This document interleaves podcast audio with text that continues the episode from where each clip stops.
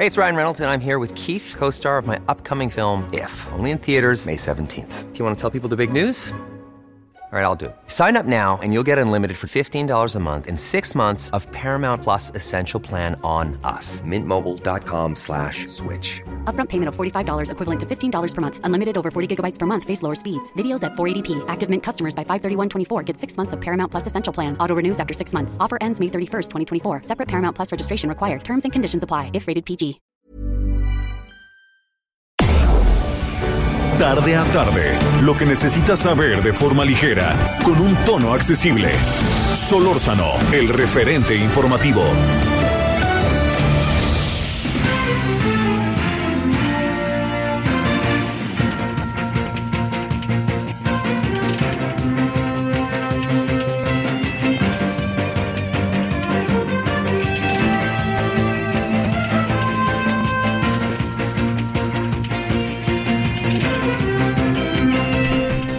Buenas tardes, gracias que está con nosotros. Tarde de viernes, sí, llegó el viernes. Es el viernes 6 de noviembre de este 2011. Le agradecemos profundamente que nos acompañe, que esté con nosotros. Eh, un día en donde eh, seguimos sin saber cómo la ve, quién es el presidente de los Estados Unidos, cómo la ve. Y las elecciones fueron el martes. Hace tres días fueron las elecciones y seguimos sin saber. Así porque las singularidades del sistema político de la Unión Americana, estamos pues auténticamente esperando. se trata como de inventar algo, ¿no? A toda hora, sobre todo los medios estadounidenses, ya no saben ni qué inventar, ¿no? Para tratar de mantener la, la, este, la transmisión lo más atento posible, sobre todo, bueno, las cadenas de noticias, pero no solo las cadenas de noticias, también hablamos de las cadenas como ABC, NBC, las cadenas locales, pues todo el mundo está en eso, ¿quién va a ser el presidente? A ver, para, nada más para, para plantearle algo, en el caso de los senadores eh, eh, hay un empate, 48 republicanos, 48 demócratas. En el, en el caso de la Cámara de Representantes y Diputados, 208 los demócratas, 196 republicanos. Eso ya no, no tiene camino de regreso. Este, lo que sí es un asunto que habrá que ver qué pasa es lo que sucede en la Cámara de Senadores, ¿no? A ver ahí que la Cámara Alta, a ver qué, qué sucede. Y en el caso de la presidencia de la Unión Americana, todo sigue igual. Tampoco hay que darle muchas este, eh, muchas eh, vueltas. lo que es eh, relevante es que en donde llevaba ventaja Trump, ahora la lleva Biden. Pero que quede clarísimo que la ventaja es exigua, no es una gran ventaja. Y esa gran, esa, esa ventaja vale, primero porque logra revertir las cosas, pero ¿sabe también por qué vale mucho? Por una muy sencilla razón y esa razón es ni más ni menos el hecho de que quedan pocos votos por escrutar. O sea, quiere decir que, a ver, vamos a partirlo de esta manera. 20 mil votos en una votación de más de 120, 130 millones de sufragios es poquísimo, ¿no? ¿Por qué? Porque eso puede significar que ya no hay vuelta de hoja. Porque si quedan, vamos a suponer, 35 mil votos, de esos 35 mil votos que quedan por escrutar, difícilmente todos van a ser para un candidato o para el otro. Y van a mantener la misma tendencia que tiene el Estado. ¿Por qué? Porque de modo que dejen al final, alguien sepa y deja todos al final para Trump, deja todos al final, pues, eso no pasa. Entonces, lo que va a suceder es que tenemos, vamos a suponer, 20, 35 mil votos, como le dije hace un ratito, 35 mil votos y esos 35 mil votos, acorde al desarrollo de la elección, se presume que seguirán divididos, no irán solo a un solo lugar. Entonces, si siguen divididos en lo esencial, es muy probable que la ventaja, por exigua, por pequeña que sea, ya no se revierta. O sea, ya como quedó, quedó. Eso es lo que finalmente puede estar pasando. Pero todo esto sí que quede clarísimo, no, no, no, aquí no hay nada definitivo hasta que esto termine pero sí queda claro que el escrutinio de los estados que faltan, eh, colocando, de no ser Carolina, un, eh, una ventaja este, entre de, Joe Biden, por más pequeña que sea esa ventaja, se convierte en importante, reitero, en función de los, votos que faltan por contar. ¿Puede revertirse? Puede revertirse. Por eso todo el mundo tiene cuidado y por eso más vale no decir que este hombre es presidente electo. Mejor espérense, ¿no? Porque se come la torta antes del recreo. Lo que, fíjese lo que son las cosas. La diferencia de votos totales es como de 3 millones, ¿no? 2 millones y medio. Pero ese ya no cuenta, no cuenta, ¿no? Eh, pero sí le voy a decir eh, algo que, este, que puede ser importantísimo, ¿no? Que esto que, que estamos viendo sea que en las próximas horas pudiéramos nosotros tener ya un nuevo presidente en Estados Unidos. Si nos atenemos a la forma en que se están dando las cosas. Pero en esto, le diría yo, no, no, no, no, no tiene, perdón, no tiene mucho sentido adelantarse, ¿eh? porque además no nos da nada. Un adelanto no, no nos da absolutamente nada. Bueno, eh, eso es por una parte. Ahorita hablaremos con eh, José Carreño, que ha hecho un trabajo formidable hasta allá, hasta los Estados Unidos. y hay, hay digamos, junto con esto, hay algo que desde ayer en la noche tratábamos en Heraldo Televisión, que a mí me parece digno de discusión, de debate. Le cuento para que usted, sé que puede saberlo, ¿no? Pero déjeme, déjeme ser muy básico y contárselo como si usted no estuviera enterado. Resulta que ayer en la tarde, en la transmisión del presidente de los Estados Unidos sobre cómo está viendo la elección, hizo una serie de afirmaciones que son muy difíciles de comprobar o no las comprobó. Es decir, por ejemplo, me robaron en Georgia.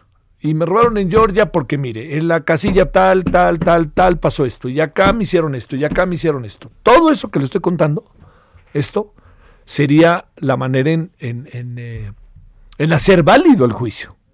O la señalización, o la... Bueno, en algunos casos hay que decir lo que es hasta la amenaza.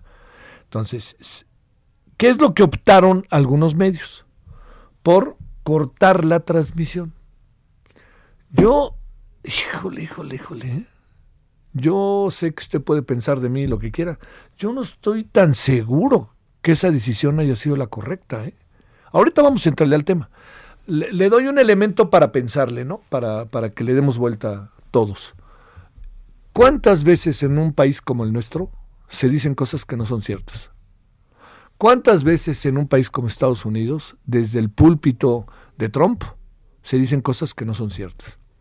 ¿Y por qué no cortaron la transmisión anteriormente y por qué en esta ocasión sí? Eso es un... Es para pensar, ¿no? No, no, no le doy ya muchas más vueltas para que escuchemos a, entre otros, a Raúl Trejo, a ver qué dice Raúl respecto a esto, porque hoy además hubo un debate muy interesante en las redes, ahí con Fernando Belauzarán, con Marco Levario, con varios. Hubo ahí un, un, este, debate, me parece muy interesante y muy sano, porque de alguna otra manera eh, alguien ha dicho, eh, ¿por qué los medios de comunicación en México no hacen eso y dejan de transmitir las mañaneras de López Obrador con todas las mentiras que dice? Mm, mm, mm. Yo digo que en estas cosas la puerta se abre. el, que pretende cerrarla nos va a causar dificultades al mediano plazo o en el corto plazo de seguro. Entonces, ese asunto, si le parece a usted, dejémoslo un poquito más adelante. Y también le quiero decir que eh, hay algo que, que viene el fin de semana y yo le pediría atentamente que eh, mantenga lo más que pueda, lo más que pueda, ¿no? Este, el cuidado. Las cosas se en algunos en algunos estados, en algunas ciudades, en algunas alcaldías, hablando de la Ciudad de México, se han puesto muy muy muy muy desagradables. Bueno, ya le diría yo muy feas, tal cual textual.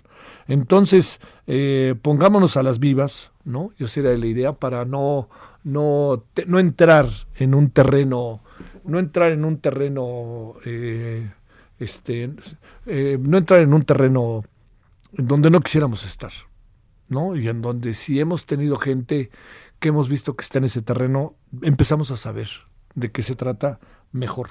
Y si las personas que están en nuestro entorno lo han vivido o nosotros lo hemos vivido, en este caso si usted lo ha vivido, yo, yo lo tenía muy cerca, ¿no? Así, digamos, en, en, varias condiciones, un hijo, por ejemplo, ¿no?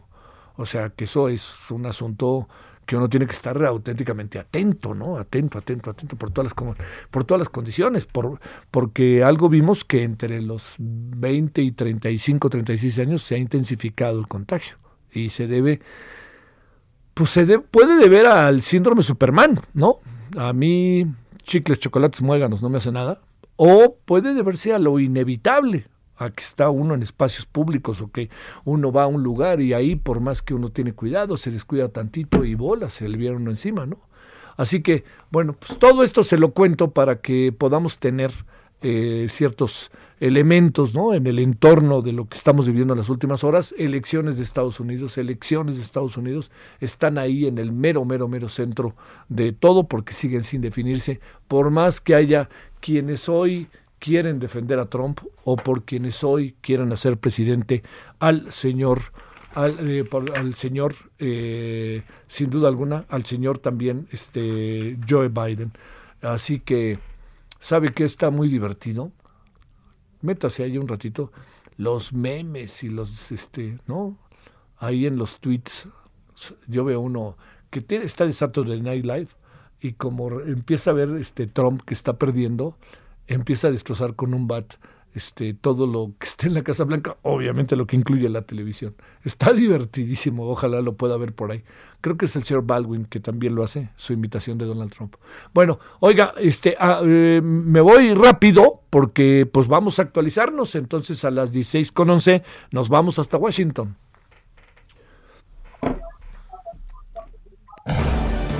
Solórzano, el referente informativo.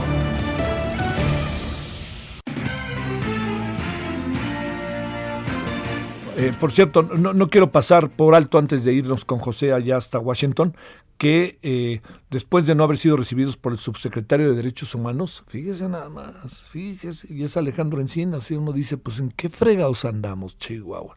No que el mundo iba a ser diferente, por Dios, bueno. Padres de niños víctimas del incendio de la guardería BC treparon las rejas de la Secretaría de Gobernación e ingresaron a las instalaciones. El ingreso de los padres a Bucareli se dio luego de que esta mañana Silvia Castillo y Roberto Cuello, quienes reclaman justicia para sus hijos por un asesinato y violación ocurrido en San Luis Potosí, escalaran la reja y se atrincheraran en un balcón en un primer piso. Los padres de eh, la guardería BC, quienes se plantaron desde el lunes pasado, exigieron ser recibidos por Encinas y pusieron como límite las 15 para ser recibidas. Cumplido el plazo que no llegó, pues ahí están los padres escalando también distintos tramos de la reja e ingresaron al inmueble. Hasta el momento, 10 padres y madres han entrado al inmueble, colocaron con los nombres de sus hijos en una de las jardineras y se plantaron sobre la explanada conocida como la caballeriza. Bueno, ahí tiene usted lo que está pasando. Este tema está perdiendo, yo pienso, eh, el gobierno federal la atención y yo diría que fuera como fuera hay que estar ahí. Y otra noticia que le quería dar muy rápidamente es, bueno, rápido antes de irnos hasta Washington es el hecho de que Rosario Robles ha tenido nuevas órdenes en su contra de aprehensión por delitos como lavado de dinero, de, este, de delincuencia organizada y la orden, ha dicho Rosario Robles, es infamia para mantenerme presa. Bueno, yo creo que este yo no sé si es infame o no, pero ¿sabe qué impresión tengo? Que estaban cerquita. Rosario Robles creo que empezaba a estar cerca de ser liberada, ¿eh? para seguir el juicio en libertad. Esa es mi impresión. Bueno, ahora sí, vámonos hasta Washington. Querido José, ¿cómo has estado en las últimas horas en esto que es una especie de, ¿qué? Pues de extra innings de una serie mundial o algo así, ¿no, José? Mira, yo diría que es una agonía muy lenta con la esperanza de una revitalización por, por, determinación legal y, con el, y con un fin y con un fin pues que aparentemente es previsible. Esto es el, el digamos que el, el cuento de los últimos votos en Georgia, en Pensilvania, en Nevada, en Arizona es agónicamente lento, es decir, cada voto es revisado con enorme cuidado y por lo pronto al menos eh, el, el candidato demócrata, el vicepresidente, el vicepresidente Joe Biden, ha aumentado su ventaja, pero eh, por ejemplo en Georgia, que creo que platicábamos ayer, tiene, tenía algo así como 4.8, 4.9 millones de votos. La ventaja del señor Biden ahorita es de 4.263 y había amanecido con 1.500. Así que eso te da una idea de cómo está la contabilización. En Pensilvania, anoche, eh, iba ganando todavía el señor Trump por algo así como 20 mil votos y ahorita aventaja el señor Biden por 14 mil 500. En Nevada el, el señor Biden va ganando por 20.137 después de ir ganando por algo así como 40.000 y en Arizona eh, lleva 39.700 votos de ventaja después de ir ganando por como 20.000. Entonces es lento, lento, lento.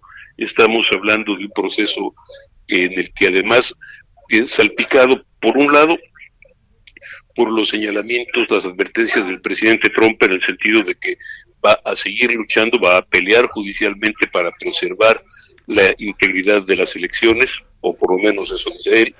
Eh, el demócrata Joe Biden está anunciando, por lo menos hasta ahora, no, haya, no se ha echado para atrás, que era un mensaje a la nación a las 8 de la noche, tiempo del este, esto es las 7 de la noche, tiempo de México, eh, literalmente con la esperanza, franca, la franca esperanza de que para ese momento ya se habrá decretado que por lo menos Pensilvania estará habrá terminado de contar o ya podrá proclamarse triunfador. Llevan 96% de los votos contados en Pensilvania. Y Pensilvania es importante, perdón que haga el paréntesis, porque son 20 votos electorales. Y de, esos 20 votos electorales, bajo cualquiera de las dos contabilidades que hay ahorita de votos, eh, ponen a, Biden por encima de los 273 necesarios en el colegio electoral para, para lanzar, alzarse con la presidencia. Ahora, esto sería tiempos normales. En uh, el hecho es que no importa que, pues vamos a ver un recuento en Georgia, porque el uh, número de la ventaja de la, ventaja de, de, Biden es mucho menor que el 5%, pero muchísimo menor que el 5% necesario para, para un recuento. Es probable que veamos también peticiones de recuento en, en Nevada, en Wisconsin, en Michigan. Es, uh, todo esto es parte de la estrategia del presidente Trump de tratar de uh, buscar la, incluso la anulación de, de votos, uh, votos que estén impropiamente emitidos de acuerdo con la interpretación de sus abogados y que pues eventualmente tal vez le ayuden a conseguir el triunfo. Ahora, la, la mayoría de, hay también los, las denuncias de los, uh, las denuncias de impropiedades, de fraude, de votos ilegales, pero los abogados uh, especialistas en el tema dicen que primero, pues no, no ha ofrecido ninguna prueba. Segundo, no ha, nadie que se sepa ha, eh, ha, levantado objeciones verdaderas. Los republicanos alegan, por ejemplo, que no se les ha permitido estar en entrar a los lugares donde se llevan los recuentos. Lo único en lo que no enfatizan, por ejemplo, en el caso de Nevada, en el caso de Georgia, en el caso de Pensilvania, es que tratan de entrar sin las mascarillas de protección o sin, o sin guarda, y pretenden estar literalmente respirando sobre el cuello de los trabajadores electorales, que viola todo, de momento todos los reglamentos en términos de protección uh, sanitaria que están en vigencia en esos estados. Así que estamos viendo, el, yo creo que estamos viendo el capítulo final de la parte de voto y vamos a empezar a ver el drama, eh, eh el inicio del drama postelectoral judicial, eh, que terminará en algún momento, tal vez por allá del, de mediados de diciembre. A ver. Vamos a, plantear este, lo siguiente, José. En función de las ventajas, que uno sabe son muy pequeñas, pero en función de los votos que faltan por contar, ¿hay posibilidades de que se puedan revertir resultados o ya se hará muy difícil en función de las tendencias que tienen en lo general los votos? Digo, como para tratar de entender qué puede pasar en los escenarios que, falla, que faltan. Correcto, la posibilidad existe obviamente porque todavía hay eh, el número de votos todavía es mayor a, la ventaja que en este caso lleva Biden. Ahora, eh, muchos de esos votos o, la, o un número X de esos votos, o la mayoría aparentemente, por lo menos en Filadelfia y en Pensilvania y en Georgia, provienen de regiones que son predominantemente demócratas. Esto es, por ejemplo, en, en, Georgia, vienen de la, de la región urbana de Atlanta, donde, eh, donde los votantes son predominantemente demócratas, eh, hay, un, donde hay una población de afroamericana muy, muy considerable que ha elegido demócratas consistentemente para representarlos aún dentro de ese Estado republicano.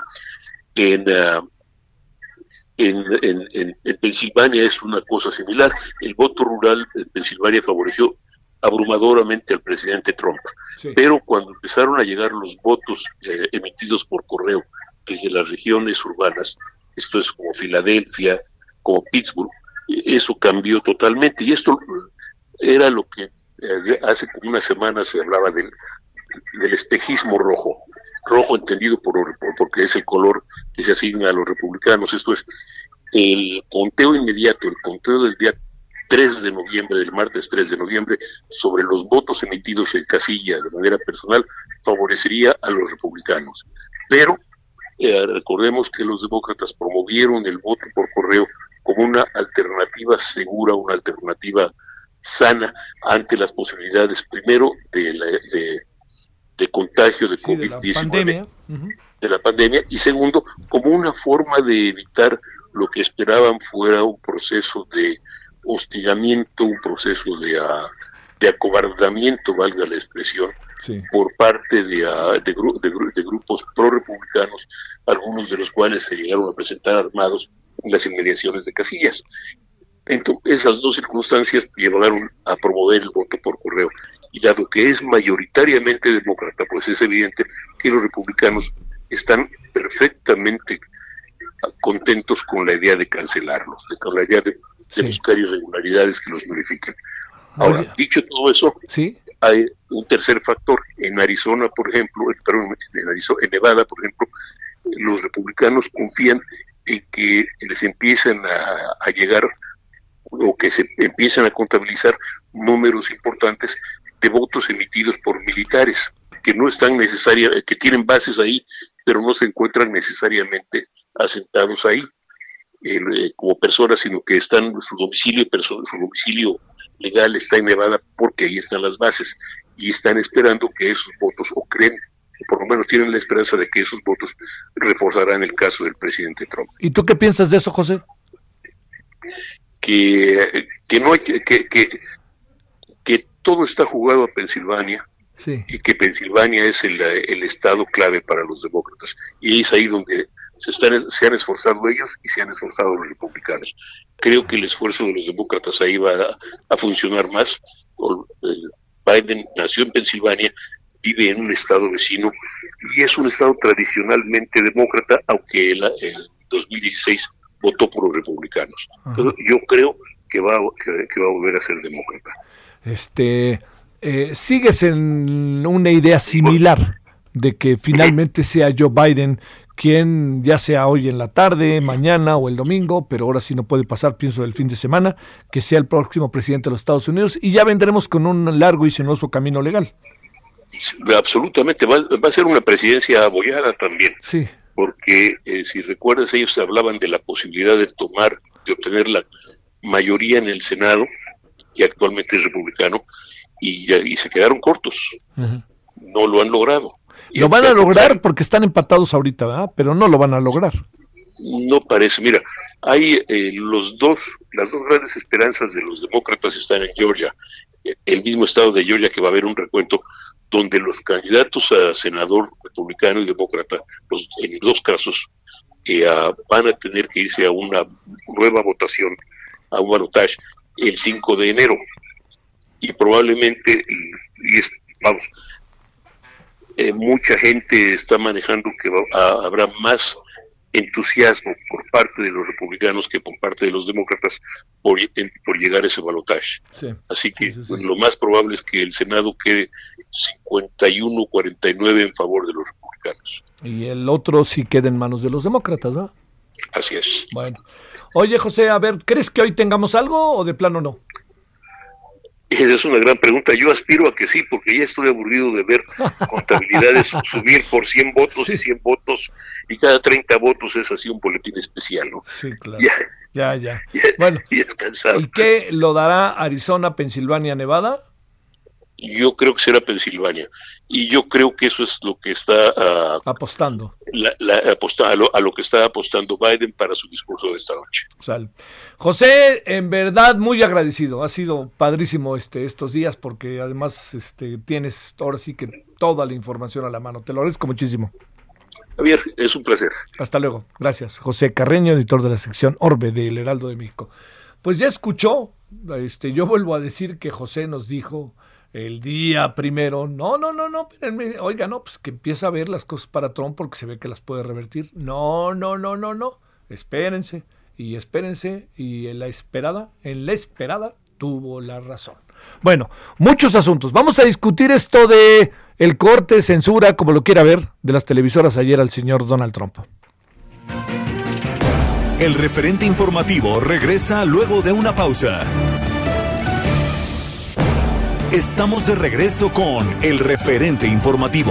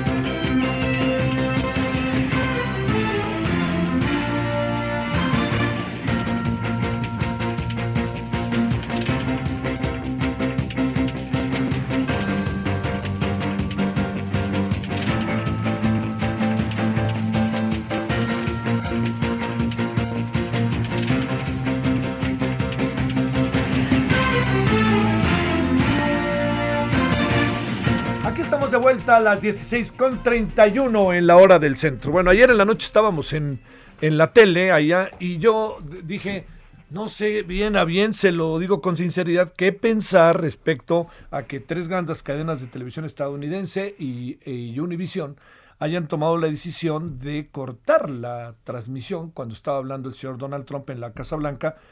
Eh, bajo argumentos que entre otros tenía que ver con el tema de la de, de, que, que no, no es cierto lo que dice, ¿no? Hay una argumentación posterior al momento en que cortan, que ahí le explican las cadenas. Y yo ayer en la noche decía que, que ni hablar, perdón, me, me, asumo, no, bien a bien no sé qué pensar de eso, así, y yo no estoy tan seguro de que me haya gustado lo que pasó, eh, hoy seguí mucho ahí las redes y, bueno, desde ayer dije hay que hablarle a Raúl Trejo mañana, fue lo que decía yo, y este, o hay que hablarle a, a las personas que están en esto, pero digo, pues a ver qué nos dicen. Y ese es el motivo por el cual tratando como de encuadrar el tema, le hemos pedido a Raúl Trejo, investigador en el, Instituto de Investigaciones Sociales de la UNAM, miembro del Sistema Nacional de Investigadores y columnista del periódico La Crónica de hoy, pues hablar con él para ver él cómo ve las cosas, cómo las vamos encuadrando, más allá de lo que dijo Belau Sarán, de lo que dijo Marco Levario, de los diferentes este, debates que ha tenido a través de las redes. Te agradezco como siempre, Raúl, la oportunidad de conversar contigo. Buenas tardes. Como siempre, me da mucho gusto estar en tu programa, Buenas tardes. Bueno, este, a ver, mm, yo, yo decía, Raúl, que, que yo no sé si me gustó la idea. ¿Cómo lo podríamos encuadrar en el marco del derecho, libertad de expresión? Este, y luego tú dijiste que los medios siempre hacen lo que quieren, y pues mucho tienes de razón. A ver, pero ¿cómo lo encuadramos? A ver, eh, yo creo que a nadie le gusta, finalmente, bueno, hay cierta complacencia eh, pues casi vengativa en el hecho de que silencie al señor Trump, que tantas veces ha dicho tantas tonterías, particularmente en contra de México y de mexicanos. Pero yo creo que hay que considerar dos o tres cosas. Primero, eh, los medios de comunicación privados, no menciono aquí los medios públicos que son otra historia con otro tipo de responsabilidades, pues son empresas que tienen eh, deberes con la sociedad, pero que tienen libertad para definir sus políticas editoriales.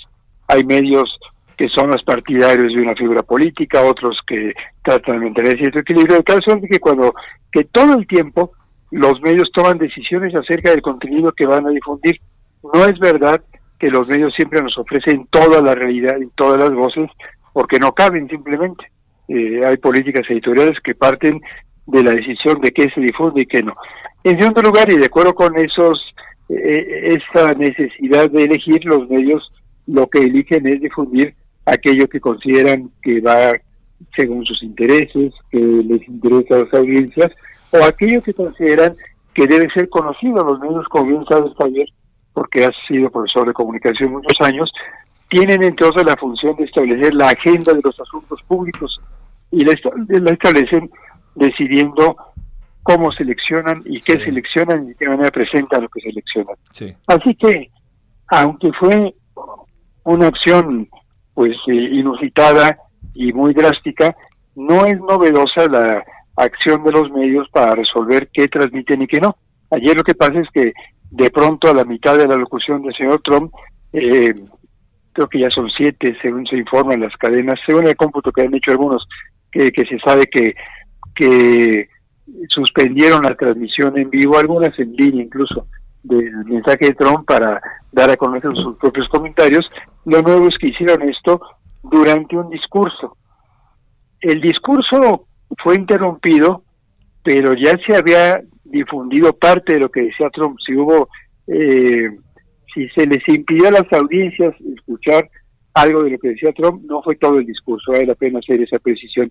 Y cuando Trump insistió en decir falsedades, sobre todo esta idea de que hay votos falsos, ilegítimos, lo cual no se ha demostrado en las elecciones de Estados Unidos, es que las cadenas de televisión ahí suspendieron y dijeron eso que está diciendo el presidente de Estados Unidos no es cierto. No hay pruebas de que haya votos eh, adulterados, etcétera, etcétera. ¿Por qué hicieron esto las cadenas? Pues yo creo que en primer lugar porque eh, tenían el ejemplo que había dado el día anterior las redes sociodigitales, tanto Twitter como Facebook, y creo que Instagram también eh, sacaron de línea mensajes falsos, mensajes con mentiras de Trump, y también porque en los medios de Estados Unidos hay una suerte de cuentas pendientes con la realidad política. En general, los medios estadounidenses hace cuatro años fueron muy complacientes con Trump, difundían todo el tiempo, porque era muy atractivo los mensajes de este personaje cuando estaba en campaña, y, y en parte la falta de contraste, la falta de crítica a lo que dijo Trump hace cuatro años propició que fuera electo como presidente de los Estados Unidos con las consecuencias que ya conocemos. Y por otro lado, Javier, yo creo que el discurso de Trump, sobre todo en los días más recientes, en contra de las instituciones electorales, amenazando con desconocer el resultado de la votación, está inquietando mucho a la clase política y parte de la élite, e incluida la élite de los medios en Estados Unidos, y yo creo que también hay una intención para hacer evidente que Trump está mintiendo, que está dañando la democracia en Estados Unidos y para que la sociedad eh, pues tome nota y para que el discurso de odio que está difundiendo ese personaje no cale tanto en la sociedad. Finalmente, yo creo que detrás de este recuento de hechos hay una discusión que no se va a resolver, pero que es lo más interesante, yo creo, y es el hecho de si los medios deben difundir todos los discursos, incluyendo los discursos de odio, las mentiras, las amenazas a la, a la sociedad no quiero decir la paz pública, la, la, tranquilidad. perdón. Sí. Y esto nos cala mucho en el caso mexicano, porque todo el mundo está pensando, cuando se habla de, de impedir que un presidente diga mentiras, está pensando en las que dice todos los días el presidente López Obrador. Sí, Hay muchos defensores repentinos de Trump, me he encontrado con muchísimos en las redes digitales que están defendiendo a Trump porque para ellos es una manera de defender a las mañaneras del presidente mexicano. Híjole, está buenísimo. Yo como bien dices, es un extraordinario debate. Mira, te, reitero, Raúl, que desde anoche, y luego leí también hoy a Julio Astillero, ¿no? Que de plano sí está a favor de que se difunda absolutamente todo. A ver, eh, eh, ¿estamos ante un debate sobre libertad de expresión, derecho a la información o algo de esta naturaleza, Raúl? Sí, ese es el debate de fondo. Bueno, eh, primero el debate yo diría es qué es la libertad de expresión y en segundo lugar cómo y con qué recursos se puede ejercer. La libertad de expresión, yo diría, Javier, igual que todas las libertades, nunca se ejerce de manera absoluta. Te pongo un ejemplo eh, eh, muy simplón. En México, y en general en todo el mundo, tenemos libertad de tránsito, pero yo no tengo derecho a empezar a caminar eh, eh, en, insurgentes, y peor aún en sentido contrario, porque va contra algunas reglas. Mi libertad de tránsito tiene límites. Todas las libertades están acotadas por el interés general de los demás, por la todas las libertades pueden ser ejercidas y no afectan a terceros. Y uno se puede preguntar, ¿es que los discursos con mentiras, con incitaciones a desconocer resultados de elecciones democráticas, deben ser transmitidos tal cual o vale la pena que de vez en cuando los medios impongan corchetes y den contexto, incluso comentándolo antes de que acabe todo el discurso a lo que dice un personaje como Trump. Creo que esa es la discusión más allá del episodio de ayer, más allá de las mañaneras del presidente mexicano. Y yo creo que de todos modos los medios siempre, como tú dices, eh, hacen lo que quieren, eh, en ocasiones sí, los medios siempre deciden cuáles son sus políticas editoriales. Las audiencias los premian o los sancionan según las políticas editoriales y lo que hicieron ayer los medios en Estados Unidos, estas al menos siete cadenas, fue decidir que no querían transmitir sin subrayar las falsedades que implicaba el discurso del presidente de Estados Unidos. oye, a ver, déjame meter otra variable para que haya más ruido, Raúl. Este, a ver, los medios públicos, ¿Qué, qué, qué, ahí, ¿Qué rol juegan? Claro, entiendo que los medios públicos estadounidenses son por mucho muy diferentes de los nuestros, en cuanto a reglamento, en cuanto a orden, en cuanto a organización, en cuanto a su rol en la sociedad. Pero esa variable de medios públicos, ¿qué piensas? Bueno, incluso en Estados Unidos una diferencia fundamental con México es que allá están financiados por distintas instancias del Estado y por la sociedad directamente. Hacen subastas y campañas para que la gente pague dinero de manera directa. Los medios públicos tienen la obligación de hacer todo lo posible para brindar todos los ángulos de una información. Un medio privado no. Uno puede decir es que los medios privados deben hacer eh, ser objetivos. La objetividad es un mito. No hay medios objetivos, no hay periodistas, todos los periodistas, todos los comunicadores, de hecho todas las personas en la sociedad, dicen lo que dicen de acuerdo con su subjetividad pero a veces se apela a la objetividad para sugerir que los medios deben eh, incluir todas las voces. Esto lo dicen aquellos cuyas voces no suelen ser incluidas o que han sido excluidas. Ese es otro problema. Eh, los medios entonces, tienen, los medios de carácter público, tienen eso sí que hacer un esfuerzo, no para incluir todas las voces, pero sí para dar a conocer la mayor cantidad de ángulos posible de un acontecimiento. Eh, estaba yo leyendo en The Guardian hace rato, y fue muy interesante la manera como la BBC británica, que es un medio público, se comportó en la transmisión del discurso de Trump. La BBC inicialmente había puesto un subtítulo que decía Trump repite reclamos de fraude e insiste que ganó. Y cuando siguió lanzando el discurso del presidente de Estados Unidos, cambiaron esta, este, este título que estaba sobre la imagen para que dijera, Trump repite reclamos de fraude en la elección sin evidencia. esas dos palabritas, claro. Exactamente. Y la BBC, eh, dos horas o tres más tarde, en su sitio web, puso una página interesantísima de fact-checking, de comentario a cada frase de Trump, explicaban por qué era falsa. De esta manera, la BBC, sin haber hecho lo que hicieron los medios privados en Estados Unidos, eh, pues le puso contraste y contexto a las falsidades de Donald Trump. Esa está buenísima, esa. Eh, a, ver, este, eh, digamos, yo, yo, yo decía, viéndome, viéndose uno en, en esa tesitura, ¿no? Entiendo lo que podría pasar en un país como México si uno hace tan presidencialista, ¿para qué quieres, no? Pero, este, yo veo difícil que se me hubiera ocurrido cortar el discurso de Trump pero, pero digamos, yo entiendo, Raúl, que eso quizás son otros parámetros, menos información, por más que estuviera diciendo mentiras. En esta parte, déjame ponerte ahora sí que en apuros. ¿Tú sentado ahí, lo hubieras cortado o no? Bueno, yo no soy productor ni conductor de tengo esa, esa, esa, ventaja. circunstancia, sí, pero, mira, no sé, es muy fácil responder así, pero eh, yo diría, en circunstancias extremas como estas, cuando ha sido reiterada la colección de falsedades de un personaje como Trump, cuando se está ante un momento muy difícil como es toda la polarización de la sociedad en Estados Unidos y la tensión ante un recuento muy difícil de votos, yo creo que sí se hubiera estado de acuerdo en, en una decisión como estas, solo de manera excepcional.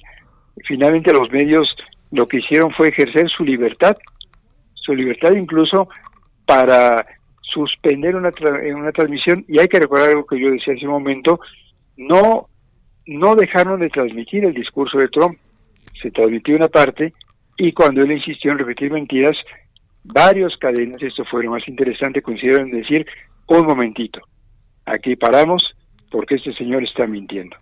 Y en algunos casos, creo que de la NBC, llamaron al abogado de la cadena, que este el asesor jurídico, sí, Sí, claro, estuvo muy bueno. son mentiras. Eh, yo creía que esta había sido una acción concertada de las cadenas de, televisión. Hoy escuchaba en radio a Jorge Ramos, que tú sabes que es el conductor de televisión, que es quien, eh, no, no, no creo que él, haya tomado la decisión, es quien dijo al aire que suspendían en esa cadena en Estados Unidos la transmisión, y decía Ramos que no hubo acuerdo entre las cadenas, que fue una cosa muy espontánea, pero sí propiciada, porque dos, días antes y el día anterior todavía, las redes digitales habían hecho lo mismo con contenidos del de presidente Trump. A ver, déjame plantearte algo que decías hace rato, este Raúl, que, que inevitablemente, se, digo, me parece que es como parte también del debate. Vamos a hacer una extrapolar, vamos a hacer una especie de utilizar todo esto que está sucediendo en lo que tú incluso mencionaste, que es lo que nosotros vemos, no en nuestro país.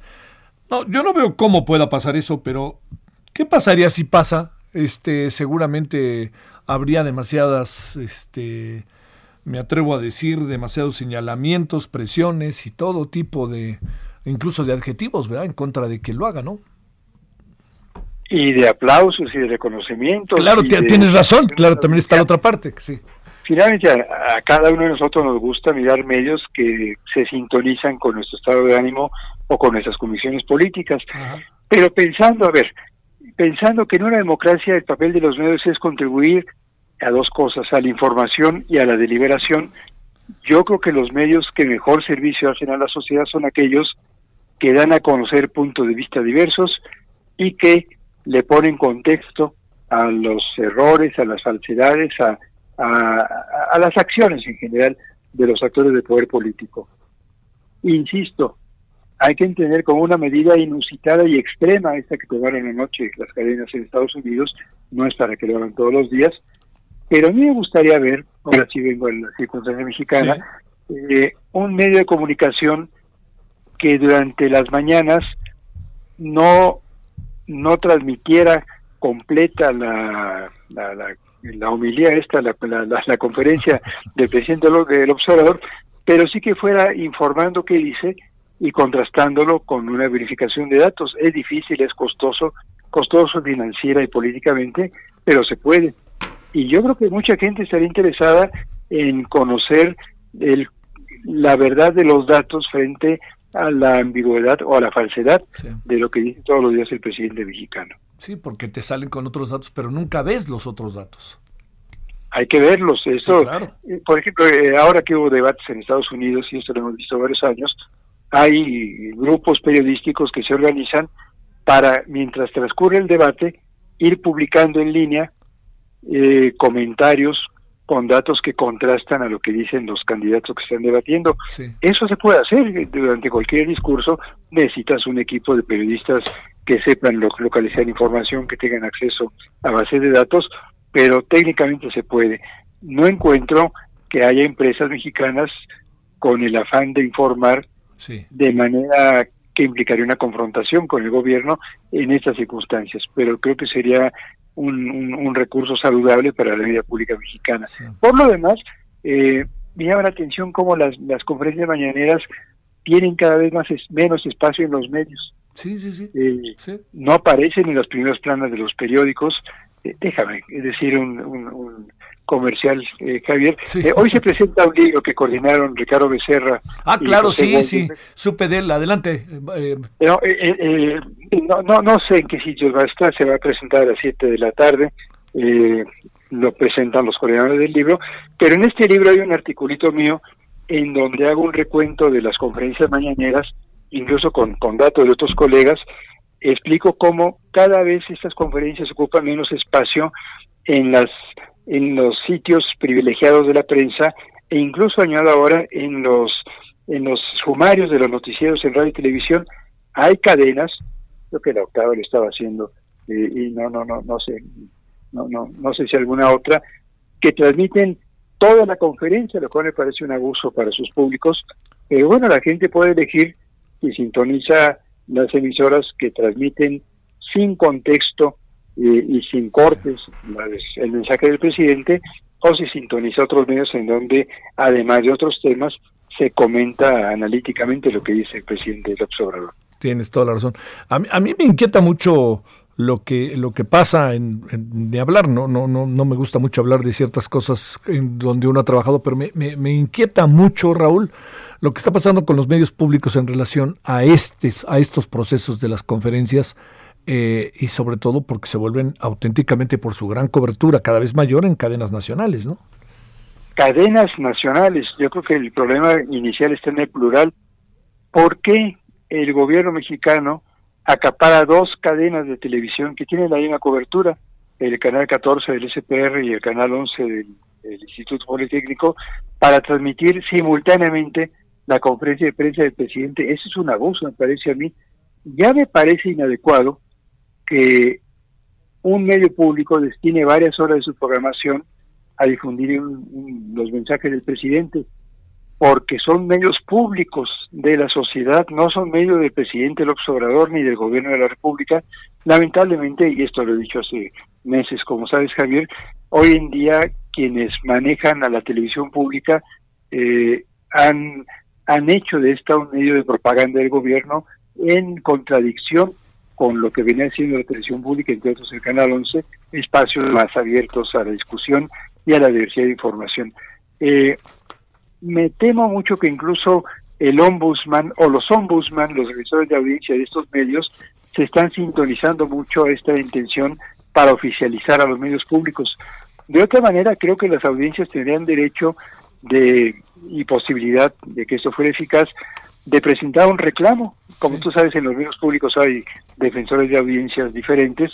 Habría que reclamarles porque al destinar dos o tres horas todas las mañanas Canal 11 deja de transmitir otras cosas, cancela su diversidad, que es uno de los atributos que debe tener todo medio público. Te mando un gran saludo, Raúl. Gracias, en verdad, por esta conversación. Cabin, un abrazo. Gracias. Para mí el gusto es mío. Raúl Trejo del Arbre, investigador del Instituto de Investigaciones Sociales de la UNAM, miembro del Sistema Nacional de Investigadores y columnista del periódico La Crónica de hoy. ¿Cómo la ve usted que hubiera hecho? La verdad que es un dilema muy interesante. Fíjese que eh, independientemente de lo sucedido, eh, si me pregunta a mí, permítame darle mi opinión, yo hubiera sido de la idea de seguir transmitiendo. Y lo que yo hubiera hecho es lo que hizo The Guardian, ¿no? Termina la conferencia del señor Donald Trump y pongo a mi redacción hecha la bala a trabajar. Voy a decirlo otra vez. Ponemos a la redacción, mía no es. Ponemos a la redacción, echa la bala a trabajar y a ver. El tipo dice que hay fraude electoral. ¿Es cierto o no? No. El tipo dice que, porque además estamos hablando de un suceso que acapara la atención mundial y no se diga en Estados Unidos. Yo hubiera dejado ese asunto y hubiera metido a lo mejor un cintillo. Seguimos transmitiendo esto en función de la libertad de expresión pero claramente establecemos que eh, tenemos evidencias, espéranos al final de la transmisión para mostrarle por qué todo lo que dice este señor este, es eh, cuestionable. Algo así, uno tendría que pensarle. Pero yo soy de la idea que hubiera transmitido todito, todito, todito. Me sorprende una cosa, ¿eh? Antes de irnos a la pausa. ¿Sabe qué me, me ha sorprendido un poquito en las redes estos días? Algo que me parece es un poco como inusual como fuera de lugar, quizás debería decirlo. El hecho de que eh, se esté defendiendo a Trump en algún sentido por eh, simpatizantes de la 4T. Me, me, no incluso que incluso hayan cuestionado el corte de lo que pasó, como decía hace un momento este Raúl Trejo. Me, llamó la atención, ¿eh? le confieso. No, no, no, nunca me hubiera imaginado que por ahí iba el mismo camino. No generalizo, no generalizo. Bueno, nunca me hubiera imaginado que por ahí iba el, iba, ese era el camino. Bueno, vámonos a una pausa, terminamos nuestra primera hora y vienen cosas interesantes. A ver, vamos a hablar de eh, todo lo que tiene que ver con el buen fin, a ver cómo le hacemos. Si usted va a comprar y va a comprar vía en línea, pues póngase las vivas, aquí le vamos a contar cómo. Y vamos a hablar también del outsourcing. Vamos, o sea, del contrato por fuera. El referente informativo regresa luego de una pausa. Estamos de regreso con el referente informativo.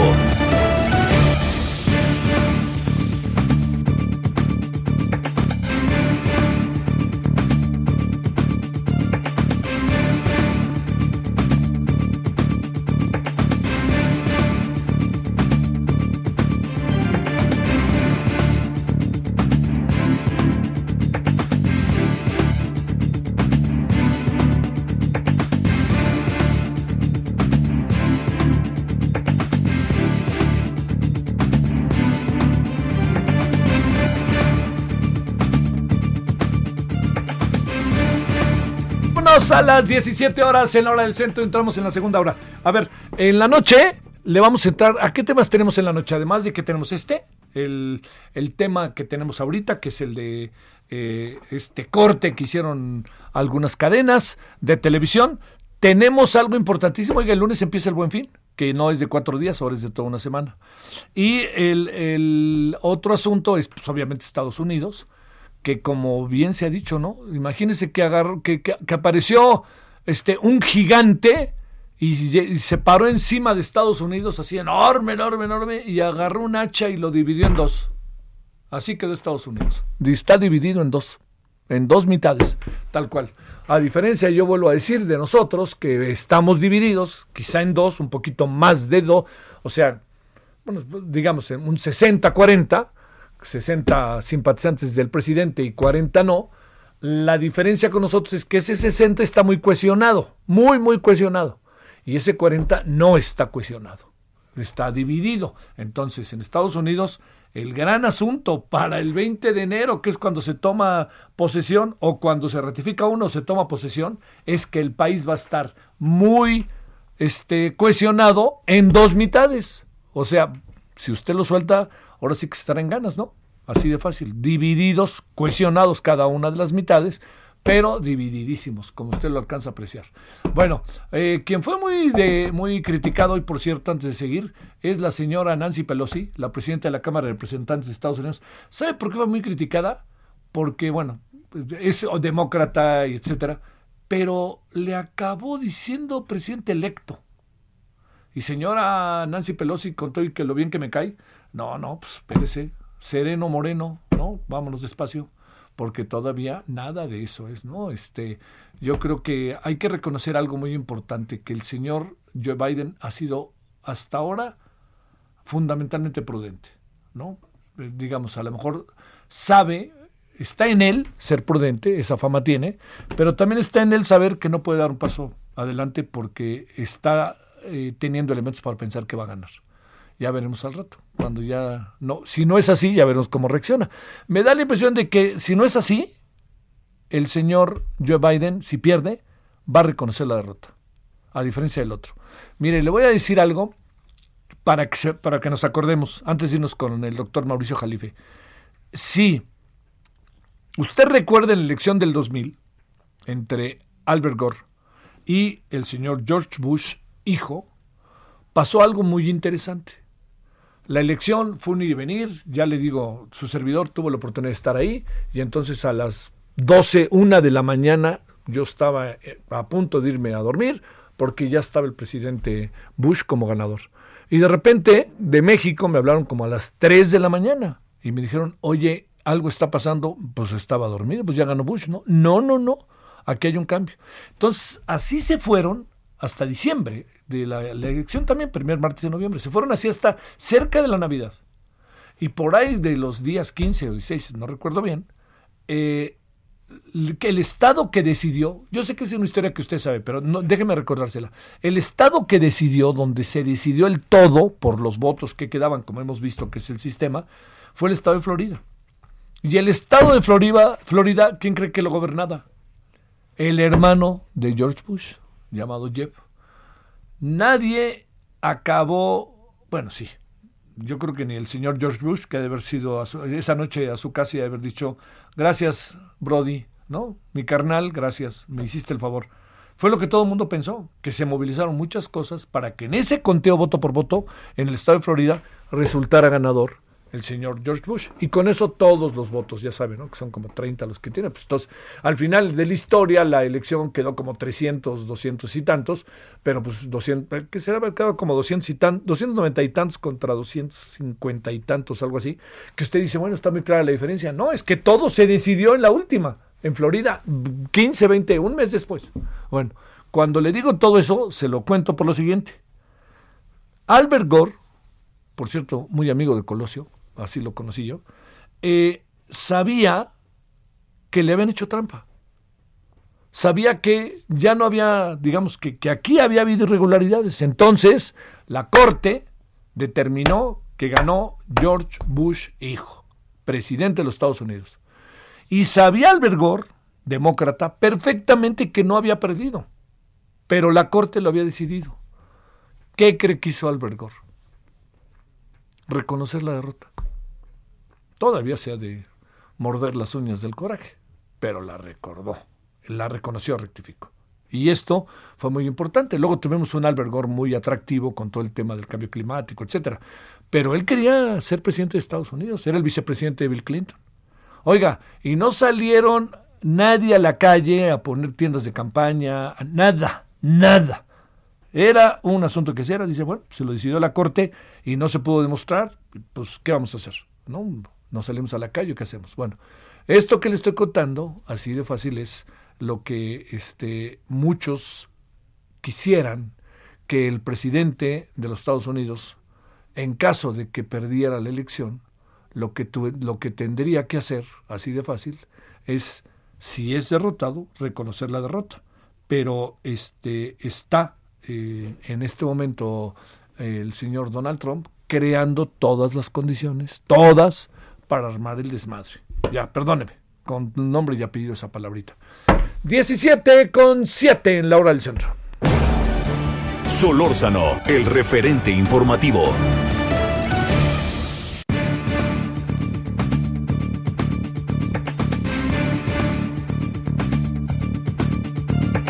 Bueno, le cuento que nos vamos, como le decía yo, con el doctor Mauricio Jalife Dager, abogado, autor de lo más reciente que tiene, que es la nueva ley federal para la protección de la propiedad industrial. Querido doctor Mauricio, ¿cómo has estado? Muy buenas tardes. Bien, mi querido Javier, con muchísimo gusto de saludarte como siempre, hombre. Pues aquí, este, siguiendo todo este tema de las elecciones, entre otros muchos asuntos que, que nos, este, bueno, pues nos, tienen ocupadísimos, caray. Bueno, a ver, a ver, mira, Mauricio, tú que sigues todos estos asuntos de las relaciones bilaterales, trilaterales, por el tema de la propiedad industrial, por el tema de los, este, de las contrataciones por fuera, las llamadas outsourcings, todo eso. Antes de que entremos a lo de tu libro, ¿qué, qué, qué piensas de todo lo, del corte, no? Ayer de los, de algunas cadenas de televisión. ¿Qué te pasa ahí por la cabeza en tus análisis cotidianos sobre estos temas, eh, querido Mauricio? Pues mira, la verdad es que este tema del corte, yo creo que eh, obviamente tuvieron que haber hablado algunas de las cadenas sobre esta posibilidad. Eh, me da la impresión de que ya todos están sacando sumas y restas y concluyen que prácticamente el ganador es Biden, o por lo menos ayer ya así lo veían. y que pues es momento de empezar a, dejar una constancia ya muy clara de en dónde está en dónde están las cosas y de empezar a aislar yo creo que un poquito este tipo de conductas eh, pues totalmente irreverentes de este extrañísimo personaje que ha sido Trump y que y que bueno pues mientras era presidente y tenía todos los poderes y mientras lo sigue siendo pero vaya de que ya había, había que empezarle a poner algunos frenos. No es la primera vez que, suspenden en transmisiones de sus mensajes, pero sí creo que es un precedente importantísimo de que no le van a hacer el juego, ¿no? De que hasta el show tiene sus límites y que no se puede ya manipular y usar esa posición para permanentemente estar difamando, engañando y atacando. Y ahora sí que pues que se ponga el saco a quien le quede, pero creo que es un precedente muy, muy revelador de que en algún punto eh, creo que la institucionalidad y el respeto a la, constitución y a los principios básicos, digamos, de la política, eh, pues hacen sentido, hacen sentido y hay un grupo importante que sí está, yo creo que dándose cuenta de los daños brutales que está generando en términos de imagen y de respeto a, los principios democráticos de Estados Unidos. Así es que, bueno, yo sí celebro pues honestamente esta decisión que se tomó y que eh, yo creo que va a tener efectos muy, muy importantes en lo que viene. Sí, sí, sí. Oye, este, eh, a ver, digamos, en lo que alcanzas a ver, eh, ¿nos va a afectar mucho esto? ¿O ya que estén ahí ya empezamos desde cero y ya otra cosa mariposa o qué? Mira, yo creo que los acuerdos básicos que tienen celebrados México y Estados Unidos no deben sufrir modificaciones mayores. Es decir, felizmente creo que se logró, con todo y ciertos inconvenientes y concesiones brutales, se logró mantener el acuerdo de libre comercio operativo entre los tres países. Creo que eso es de celebrarse. Eh, los demócratas no necesariamente simpatizan con este tipo de, acuerdos. Eh, así es que creo que estuvo, digamos que, bien haber firmado el tratado eh, todavía en la etapa Trump. Eh, y que el tratado va a seguir adelante, es decir, hay, hay un flujo eh, comercial entre los dos países enorme.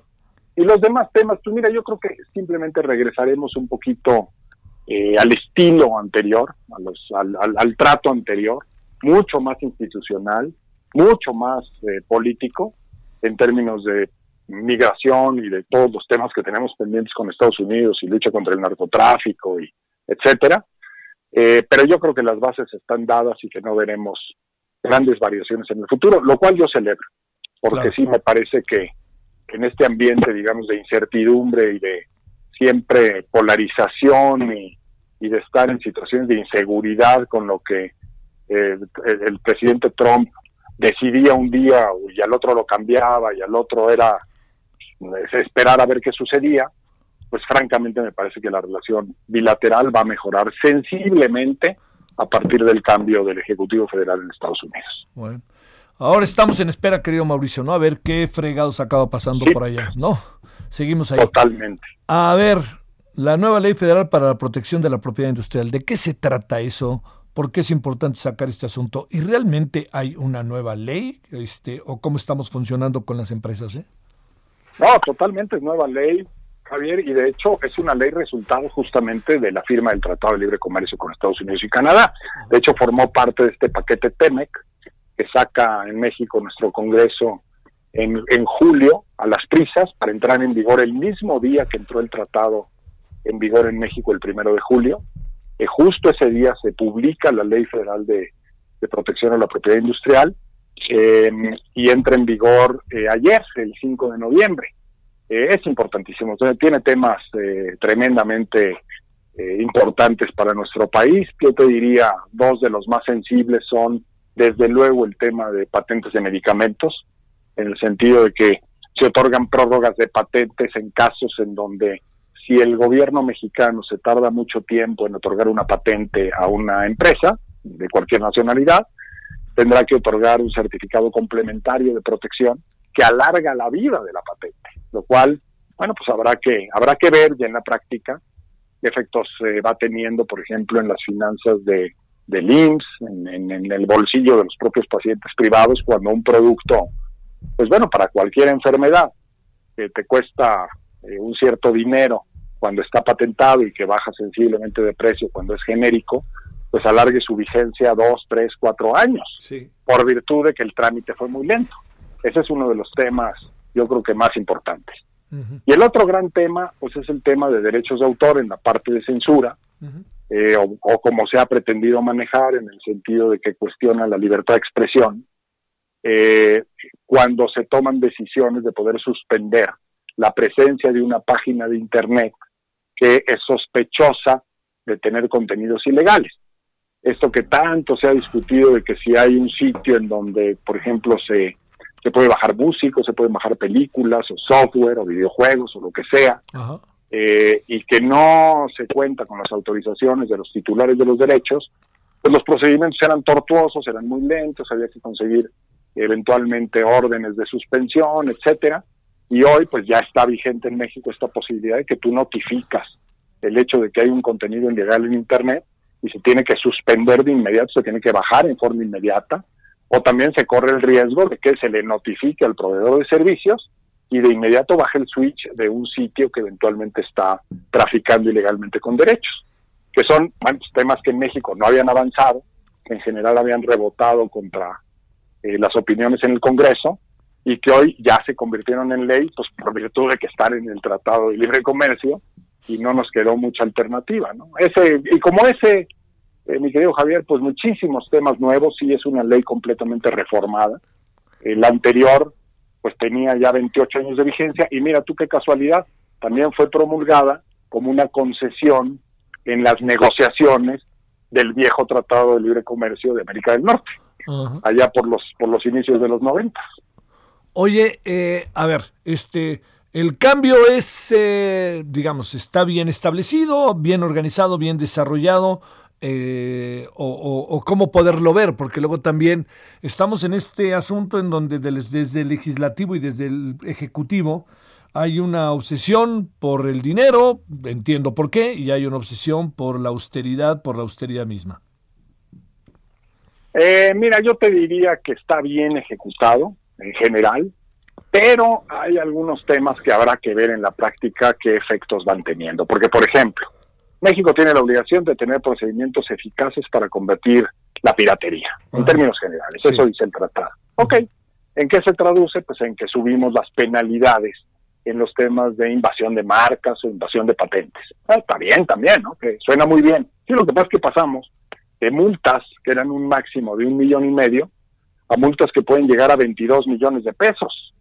Entonces, ¿qué te quiero decir? Que si una empresa en México que no está atenta, que no sigue todos los protocolos, de repente invade una marca, pues de una empresa internacional o de alguna empresa nacional importante, se puede ver involucrada en un procedimiento de infracción por haber usado mal un nombre, un diseño, un logotipo, etcétera, que lo puede llevar a multas de esta magnitud. Entonces, pues ya te quiero decir que de repente para nuestra realidad una multa de ese tipo pues puede cerrar una empresa, ¿no? Así de fácil, Entonces sí, sí hay eh, situaciones muy sensibles, que hay que estar muy atentos, que hay que difundirlas, porque pues honestamente el clima en general alrededor de, estos ejercicios empresariales se ha vuelto muy hostil, mi querido Javier, o sea, entre el etiquetado de la NOM 051, entre el tema de las revisiones impositivas, entre el tema de la pandemia, entre el tema de la magnitud de este tipo de multas en estas leyes, este, verdaderamente hacer negocios ya se ha vuelto deporte de alto riesgo, ¿no? Entonces, sí está, está rudo y habrá que, yo creo que tener mucha sensibilidad de parte de las autoridades que aplican la ley cada día para no confundir esta pretensión, digamos, de elevar los estándares hasta estos niveles con, pues, las ansias por demostrar la eficacia de los procesos, ¿no? Porque sí, sí pueden acabar pagando justos por pecadores. es mi punto de vista. Sí, sí, Oye, y a ver, ¿y qué el libro, dónde, ahora que estamos en pandemia y todo eso, cómo le estás haciendo, Mauricio? Este, no, bueno, mira, lo, lo vende la editorial Tirant, ¿Sí? Tirant Leblanche, eh, en su página. Ese, ahorita está la versión electrónica y en unos días pues llega a librerías, pero bueno, lo que me dicen es que el, electrónico es el que más se, se compra. Sí, ahorita. Eh, la gente pues ya prefiere este tipo de, de, de este facilidades, ¿no? De que pues lo bajas directamente o lo tienes en línea. y creo que es más práctico. Para empezar cuesta menos y en segunda pues tienes el buscador y este tipo de facilidades. Entonces ahí en la página editorial entiendo que está relativamente eh, fácil, fácil hacer. Claro. Sí. Bueno, doctor Mauricio Jalife, te mando un gran saludo y gracias. Mi querido Javier, un abrazo y gracias. ¿eh? Gracias a ti. Bueno, le recuerdo, está presentando Mauricio su libro más reciente que se llama, es, un asunto, entiendo que eh, puede parecer como de, como de nicho, no lo es tanto, porque se abre mucho para todos y tiene que ver con la nueva ley federal para la protección de la propiedad industrial, que esto es relevante y como dicen los señores empresarios, eh, por más pequeña, mediana este, empresa, eh, ustedes saben bien que mucho de lo que está pasando es hay que entender las leyes y hay que ver exactamente en qué derroteros están cambiando las leyes para actuar en consecuencia.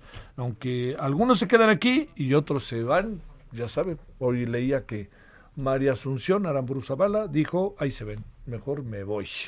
Y yo se fue del país. Eso según una versión, que habrá que ver si se confirma, pero es una de las personas con una mayor... Eh, con una mayor fortuna en este país. digamos, pues, son las ricas. Hay ricas y ricos en este país, como usted sabe. Pues ella dijo, ya me voy, según hay una versión allí en el financiero. Bueno, 17 con 10, con 20 en la hora del centro.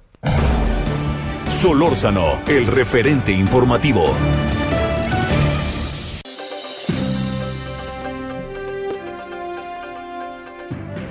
Bueno, este, yo entiendo que las mañaneras son como una parte de la agenda, ¿eh? pero es cierto que cada vez eh, tienen menos este, atención eh, de parte de la opinión pública. Yo pienso que es un fenómeno natural, no hay manera de conservar una consistencia en ese sentido. Pero bueno, sepamos qué pasó la mañana de hoy. Paris Salazar, adelante.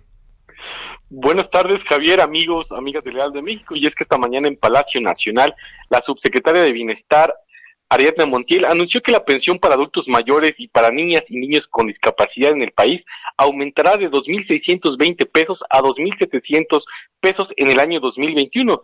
Y es que en esta conferencia matutina, Ariadna Montiel dijo que por instrucciones del presidente Andrés Manuel López Obrador aumentó el monto de los, eh, a los beneficiarios acorde a la inflación y que será de 80 pesos el próximo año.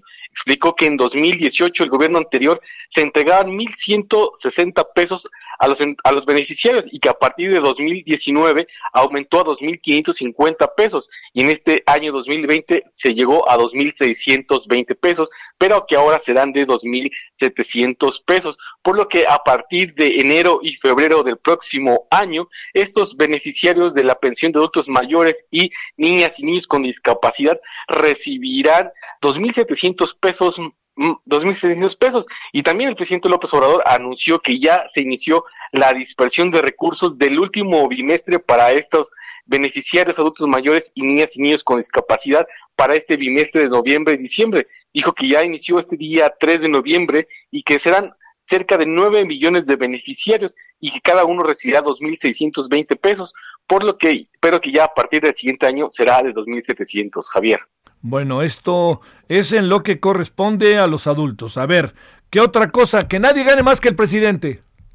Así es, y es que el presidente Andrés Manuel López Obrador anunció que podría enviar otra iniciativa de reforma a la Constitución para aclarar que ningún servidor público gane más que el presidente de México y evitar que mediante amparos se logren salarios superiores. Dijo que no descarta que se vuelva a enviar esta iniciativa al Congreso, para que se pueda precisar que nadie deba ganar más que el presidente el, que el presidente de la República. Sin embargo, el presidente no dijo cuándo sería esta iniciativa que enviaría al Congreso. Señaló que hay muchos servidores públicos, sobre todo del Poder Judicial, que se ampararon y se les concedió este amparo y que están ganando más que él, por lo que quiere que quede completamente claro que se respete la Constitución y que nadie gane más que él. También dijo que este esta iniciativa podría alcanzar al Servicio Exterior Mexicano, eh, que quienes tienen estos sueldos de la diplomacia mexicana y sus prestaciones, que tienen apoyos como en, renta en otros países, por lo que también serán revisados, pero no ha dado fecha de cuándo podría enviar esta iniciativa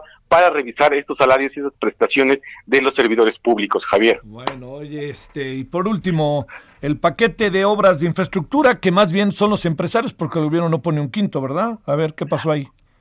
Sí, y es que dijo que ya se prepara un segundo paquete de obras de infraestructura para ejecutarse con participación del sector privado nacional y así reactivar la economía y generar empleos el próximo año. Y es que dijo que la próxima semana se reunirá con el presidente del Consejo Coordinador Empresarial Carlos Salazar y otros líderes empresariales para definir cuáles serían las obras que se llevarán a cabo en materia de carreteras, energía y comunicaciones. Dijo que se van a dar a conocer este segundo paquete de obras eh, y que se va a hacer con participación privada nacional y que bueno de esta revisión saldrán eh, montos importantes y para impulsar la economía del país. Y bueno recordemos que hace un mes el presidente López Obrador presentó este plan de infraestructura con 39 proyectos de inversión por cerca de 297 mil millones de pesos para impulsar la economía y que bueno podría ser un monto similar en este en este en esa segunda entrega que haga el presidente López Obrador y los empresarios de México. Ya veremos, ya veremos. Gracias, París. Buenas tardes. Un placer, buenas tardes. Gracias. Eh, déjeme decirle que sabe qué ha generado, lo que pasa es que cuesta trabajo de repente eh, que mucha gente pues se manifieste, trata de cuidarse con toda razón. Pero ¿cómo ve que se le bajó el 20% del, del, este, del aguinaldo a los trabajadores eh, del gobierno? De todo el país, ¿eh? ¿Cómo ve? ¿Y sabe a quién no se le bajó el 40%? A los militares y marinos. Y luego cuando bajaron a 20 y se empezaron a dar cuenta que podía haber broncas, el presidente dijo, bueno, es voluntario. O sea, voluntariamente a Bachoco. Pausa.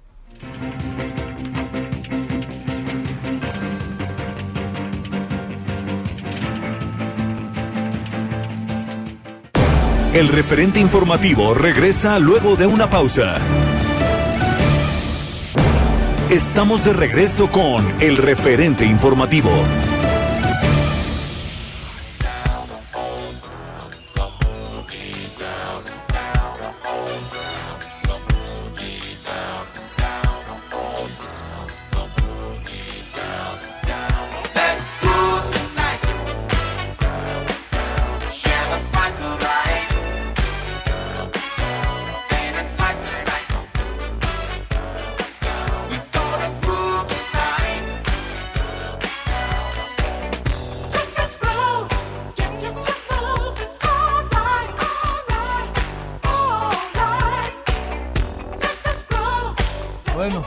Sí nos pusimos controvertidos con Earth, Wind and Fire, ¿no? Tierra, viento y fuego. Eh, fue un grupazo, ¿eh? Entiendo que abajo, hay muchas cosas que decir sobre eso, pero tiene tres o cuatro canciones que sí habrá que reconocer que son medio fuera de serie, ¿eh? Tal cual. Bueno, eh, ahora son las eh, 17.31 en la hora del centro.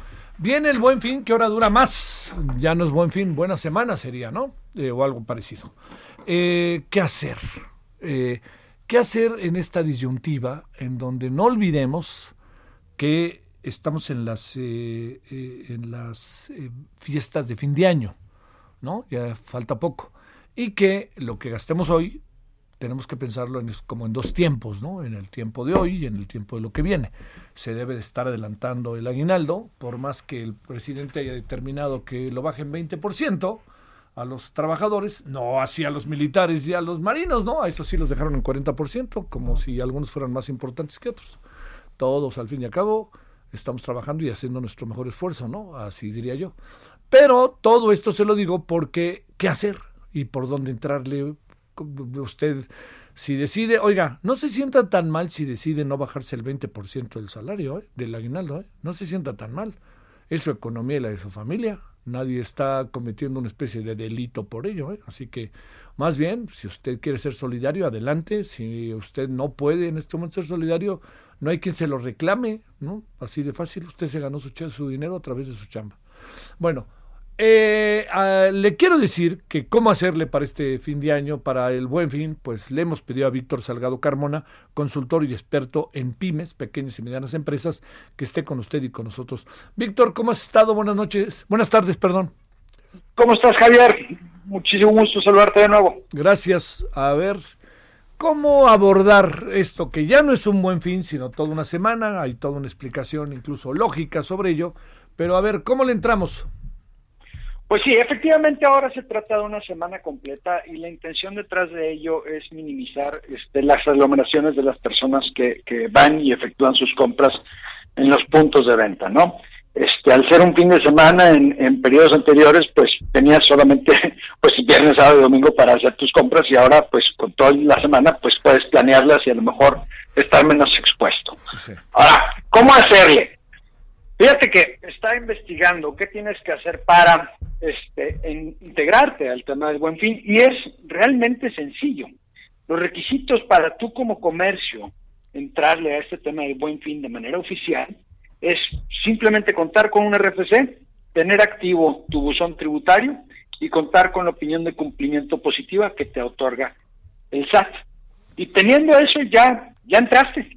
Ahora, una cosa es que entraste y otra cosa es que pues te sirva y lo puedas utilizar. Y estamos hablando de, de los empresarios, ¿no? De, los, de los negocios. Estamos hablándole a tu audiencia que tiene un negocio este chico, mediano, grande. Ahora, mi recomendación para sacarle provecho a este buen fin es que te deshagas del inventario que no estás moviendo y a lo mejor que vendas, este, si eres un, una empresa de servicios, pues que vendas el servicio que, puedes dar el siguiente año a un precio pues rebajado en, en este momento. La intención detrás de ello es que generes flujo. Y este puede ser un gran aliciente para esta temporada tan maquiavélica que hemos vivido con, con la pandemia, sí, claro. porque el flujo es lo que creo que está terminando de matar a muchas empresas.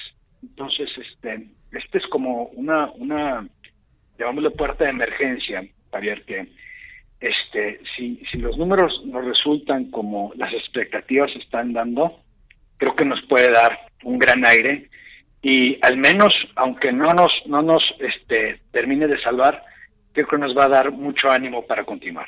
A ver, vamos a, a déjame ponerlo ahora sí que si te, no te importa como con peras y manzanas, ¿sí? Con gusto. A ver, ¿qué significa que, oh, a ver, desde la perspectiva de, de, del comercio, ¿qué tendrían que hacer los comerciantes, eh, fábricas y además ahora aprovechando que, que pues la, la, ahora sí que la, la, la venta a través, este, de, de, de, en línea ayuda mucho, ¿no? A ver, este, y además también cómo ofrecer la oferta, cómo ofrecer el producto. A ver, todo esto pongámoslo para un pequeño y mediano empresario. Vamos a pensar en un, en un empresario que tiene un negocio de menos de 10 empleados y se pregunta, bueno, ¿y yo cómo le entro a esto? Yo veo que las grandes cadenas sí le entran y, y pues yo no soy una grande cadena, yo soy un negocio pequeño. ¿Qué puedo hacer yo? Bueno, mi recomendación sería que cuando juntaras estos requisitos, te metieras a la página de estas personas del buenfin.org, creo que es la página, ahorita te la confirmo, okay. y este, te dieras de alta, ¿no? Se llama elbuenfin.org. Ajá. Te dieras de alta y, y, y, al menos ya estuvieras dado de alta. Es decir, esto es importante porque las personas que, que realicen compras durante el buen fin tienen derecho a entrar a un sorteo que está organizando las, el chat para este, obtener, digamos, ciertos premios, ¿no? Pero el requisito para que esas compras puedan ser, digamos, este, puestas en el sorteo es que tienen que ser compras eh, electrónicas, es decir, con tarjeta de crédito, tarjeta de débito, no pueden ser en efectivo. Bueno, habiendo dicho esto, te conviene estar dado de alta ahí. Ahora sí, ¿qué sigue? Bueno, pues tienes que gritarle a los cuatro vientos que estás en este tema. Y no basta con poner un póster afuera de tu tienda, sí.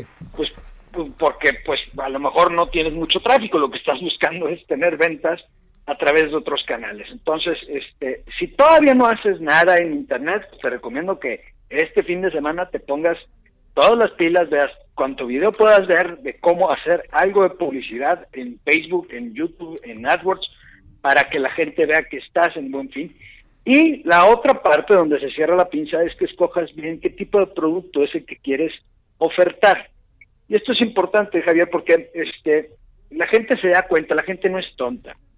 Si tú dices que estás dando un 30% de descuento, pero lo que hiciste realmente fue aumentarle un 30% una semana antes y luego le rebajaste, la gente se va a dar cuenta. Pues luego, no luego. te va a servir de nada. Claro. Pues claro.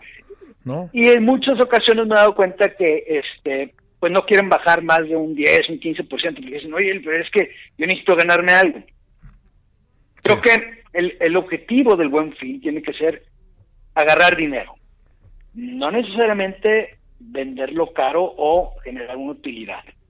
En estos momentos que no tienes dinero y tienes un inventario, una bodega llena de, digamos, cubetas, y las tienes desde, desde marzo, pues, pues remátalas, véndelas a, lo que te costó o un poco más abajo. Te conviene más tener ese dinero en este momento para que puedas con ese dinero agarrar oportunidades que se te puedan presentar o empiezas a liquidar deudas que muy probablemente has ido adquiriendo durante estos meses. Sí.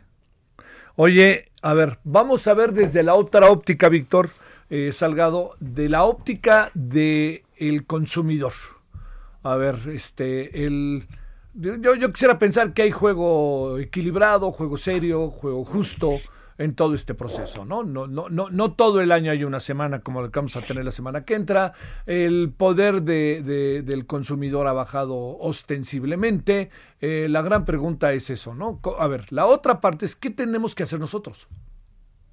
Como consumidores, bueno, yo creo que lo mejor que puedas hacer es que compres lo que realmente necesitas o lo que llevas echándole el ojo desde hace más de un mes y que dices, híjole, esto lo ocupo, llámale este cosas que necesitas para que los niños puedan estar en la escuela en casa, este lo que necesitas para hacer tu home office, eh, los los cambios que a lo mejor quieres hacer en tu casa porque ya te aburriste de ver este no sé la pared despintada y la quieres pintar, pues creo que esas son necesidades que no necesariamente son básicas, Javier, pero son son son cosas que creo que vale la pena invertir por por por un llámale por un sentimiento de, tranquilidad, de, oye, pues, pues, no estoy tan mal, ¿no? Tú, tú entras a una casa que está ordenada, está limpia y, cambia tu, tu, manera de pensar. Sí. Este, yo no pensaría en, agarrar este el buen fin y, aventar el aguinaldo por la ventana. Creo que eso sería un error. Sí. Creo que este sí necesitamos consumo, pero este creo que sería un error empezar en un, en un, en un ciclo consumista como los, los este, americanos o los gringos que, que deben hasta las chanclas, ¿no? Este, desde mi punto de vista, si no tienes la certidumbre sobre el trabajo y sobre lo que vas a este, remunerar en los siguientes meses, pues no te conviene hacer muchísimos gastos. Va a haber mucha tentación, Javier, porque este, el buen fin tiene puestos de acuerdo las instituciones bancarias para que en meses y meses y meses a créditos sin intereses. Este, y esto, pues fíjate que tiene, tiene dos lados en la moneda. Por, por el lado del consumidor, creo que sería un error gastarte lo que no tienes y quedarte con una deuda que te va a durar más de lo que te va a durar lo que estás comprando. van a pasar dos años y sigues pagando tu tele que ya no funciona. o que ya cambiaste o que ya no la, ya no la usas. Pero por otro lado, este el, tener acceso a estos créditos este, que, que, no generan intereses permite también que el comerciante pueda disponer de, más clientes o de más venta que de otra manera no hubiera ocurrido. los limitantes que tienen los comerciantes para, para adquirir flujo tienen que ver mucho con, con, pues, con las barreras que pueden tener las instituciones que quieren no correr riesgo y entonces pues te piden la libreta de matemáticas de segundo de primaria para ver si eres sujeto de crédito o no. Y en ese sentido, pues, pues híjole, está, está la balanza ahí interesante con tu pregunta, Javier, porque por un lado, viéndolo desde el punto de vista de los dueños, pues digo, pues que gasten todo, pero viendo desde el punto de vista de los consumidores, me tengo que poner los zapatos y recomendarles que, que sean muy cuidadosos. Bueno, oye, este, eh, ¿creemos en la autoridad que nos va a echar la mano? Eh, perdóname. Eh, Creemos en la que, la autoridad va a ser un buen juez y va a estar defendiéndonos y cosas así. ¿Para este tema del buen fin? Sí. Yo creo que sí. Yo creo que este difícilmente ocurre en todos lados, ¿no? Y los mexicanos de repente somos expertos para fregarnos los unos a los otros, pero también en épocas de crisis, de repente sacamos lo mejor de nosotros mismos y, las imágenes que me vienen a la cabeza fue el temblor en la Ciudad de México y veías una cantidad de, personas de todos los estratos sociales haciendo todo lo que podían para, o sea, la cantidad de agua en garrafones que veías por todos lados este y que llegabas al grado de decir, ya no manden agua, ya tenemos muchísima, te habla, te habla, ¿no? De, lo que hacemos cuando estamos en este tipo de crisis. Yo espero que, que no sea necesario que, la autoridad tenga que fungir como árbitro, porque nosotros mismos nos comportamos decentemente. Ahora, si llegara a ocurrir, pues no me queda otra más que confiar en que sí va a hacer su trabajo, Javier. Sí, sí, sí, sí. Bueno, Víctor, entonces, este, serenidad y paciencia en la, a lo largo de la semana y no meterse en Honduras, ¿no? Correcto. Sale. mando, te mando un gran saludo, Víctor. Muchísimas gracias, Javier. Igualmente, hasta luego. Gracias. Víctor Salgado Carmona, consultor experto en pymes abusados. Viene el, el este, la semana, el buen fin, que más bien sería semana fin, y hay que ponerse a las vivas. Bueno, a ver, le cuento sobre las elecciones en los Estados Unidos. La ventaja del demócrata Joe Biden en el estado clave de Georgia se duplicó esta tarde mientras las autoridades cuentan más boletas. El liderazgo de Biden sobre eh, Trump en el estado, que da 16 votos electorales, pasó de 1.544 votos a 4.235 le voy a decir dónde está la importancia. Son pocos, ¿eh? Cuatro mil. Pero ¿sabe dónde está la importancia? Que está el 98% del conteo. Eso no lo pierda de vista. Bueno, los funcionarios en Georgia seguían contando votos por correo, provisionales, boletas militares y sufragios de, ciudadanos en el extranjero. El demócrata, que según la AP tiene 246 votos electorales de los 270 para ganar el colegio electoral, y hacerse de la presidencia necesitaba ganar solo un estado más para lograr el objetivo. Eh, le recuerdo cómo está el señor Biden en los otros estados y el señor Trump. En el estado de Pensilvania, 14.725 votos más que Trump. Aquí también es una diferencia significativa. ¿Por qué? Porque va el 96% de los votos escrutados. Eh, la agencia de noticias AP y otros sitios periodísticos estaban aguardando para declarar a un vencedor en el estado debido al conteo de las boletas provisionales. Estos votos, esos votos son aquellos que eh, de aquellos electores a los que se les pide una verificación antes de ser contados. Pensilvania tiene esta mañana cerca de 85 mil boletas, aunque podrían ser hasta 100 mil según las autoridades. Por eso este estado se convierte en un estado enigma. El conteo en el estado podría seguir durante la siguiente semana con una actualización de datos, pero podría terminarse, podría determinar que se declare un ganador. Bueno, Nevada. En Nevada, donde el conteo ahí está en 92%, Joe Biden aventaja por 20.137 votos. Sí, son muchos, pero el 92% del escrutinio permite todavía un 8% que puede darle un giro a las cosas. Vámonos a las 17.45, casi 46 en hora del centro. Solórzano, el referente informativo.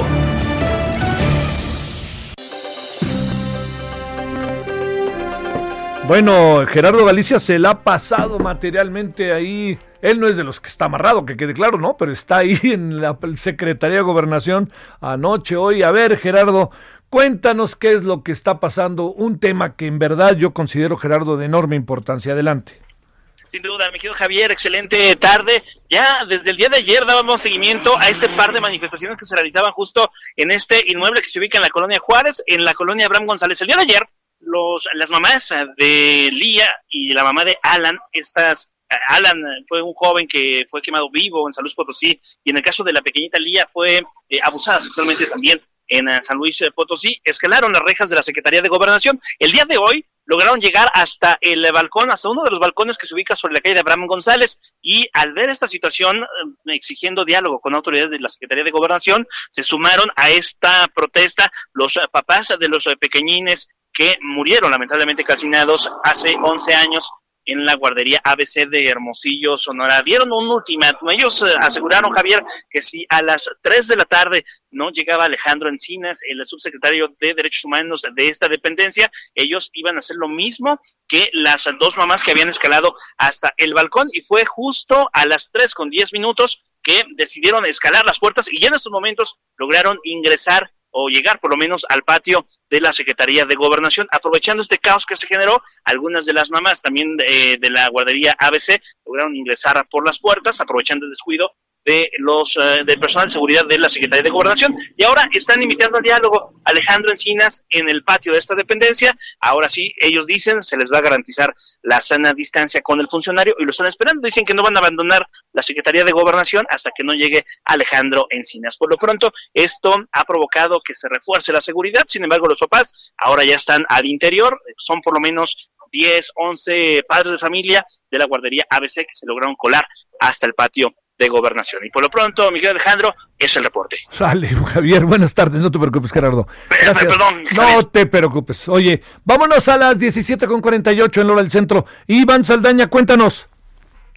Javier, amigos del auditorio, muy buena tarde. Informarles que estuvo presente aquí en el Palacio Legislativo de San Lázaro la subsecretaria de egresos de la Secretaría de Hacienda, Victoria Rodríguez Ceja, quien aclaró, Javier, que los 32, 33 eh, mil millones de pesos que el Congreso de la Unión aprobó retirar del Fondo de Salud para el Bienestar no serán para comprar la vacuna contra el COVID-19, sino para hospitales y también la creación de plazas de personal. Esto lo dijo en su comparecencia ante la Comisión de Presupuesto y Cuenta Pública de la Cámara de Diputados. Eh, ahí también eh, confirmó que el gobierno de la República está considerando invertir cerca de 1.600 millones de dólares para la compra de la vacuna y pues entonces eh, dice que estos recursos tendrían que salir o van a salir de la extinción de los 109 fideicomisos que liberó casi 68.500 millones de pesos,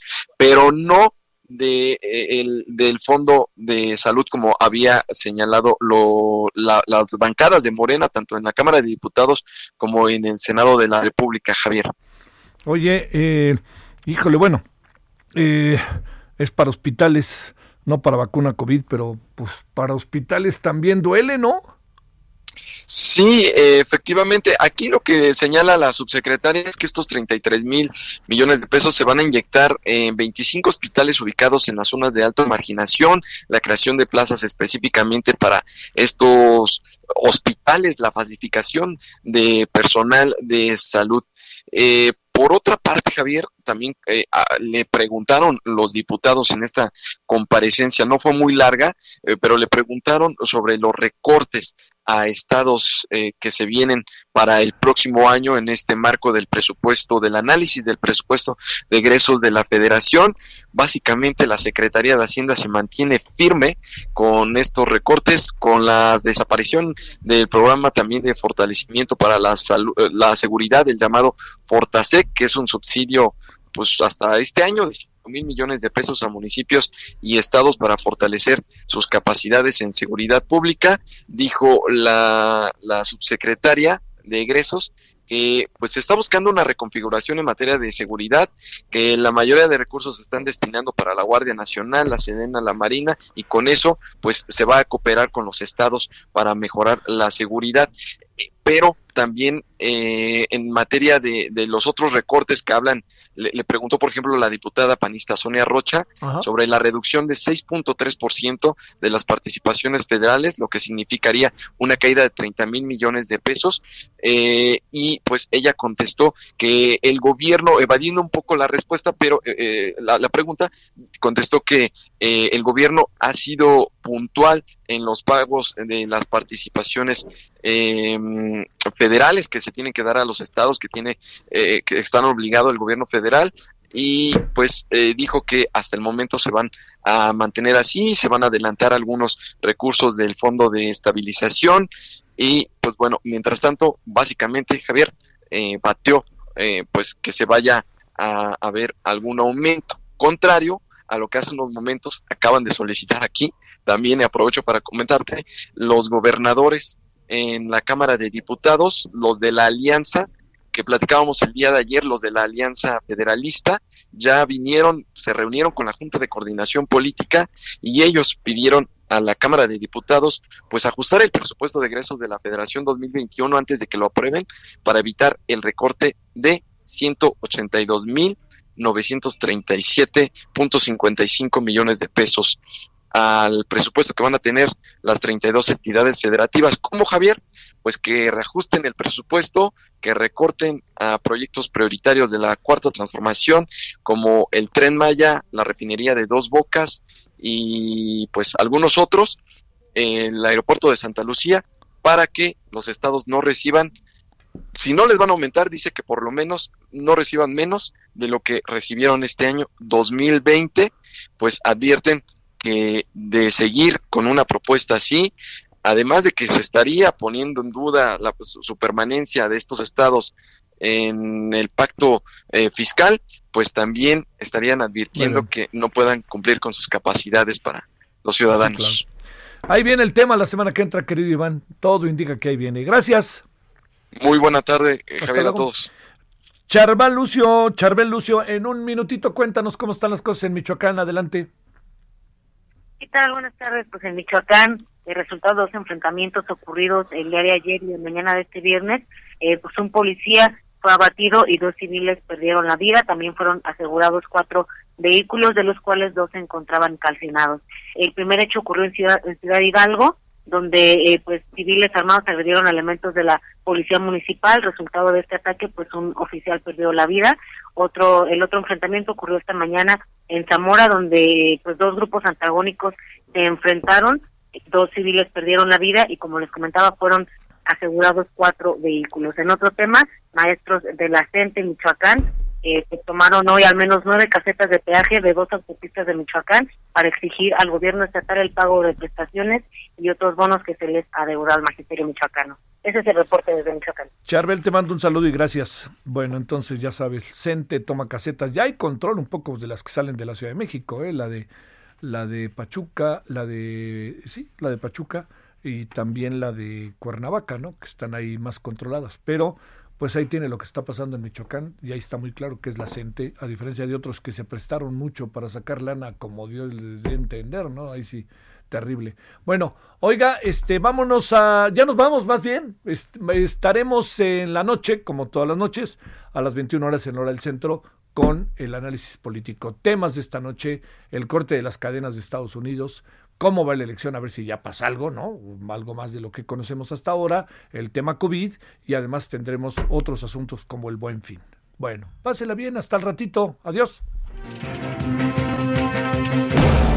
Hasta aquí, Solórzano, el referente informativo.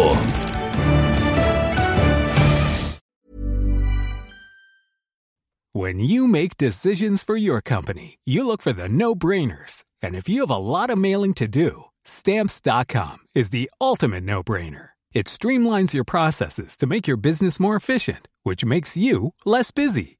Mail checks, invoices, legal documents, and everything you need to keep your business running with Stamps.com. Seamlessly connect with every major marketplace and shopping cart. Schedule package pickups and see your cheapest and fastest shipping options from different carriers with rates up to 89% off USPS and UPS rates. And with the Stamps.com mobile app, you can take care of mailing and shipping wherever you are. Make the same no-brainer decision as over 1 million other businesses with Stamps.com. Sign up with Code PROGRAM for a four-week trial, plus free postage and a free digital scale. No long-term commitments or contracts. That's Stamps.com. Code PROGRAM.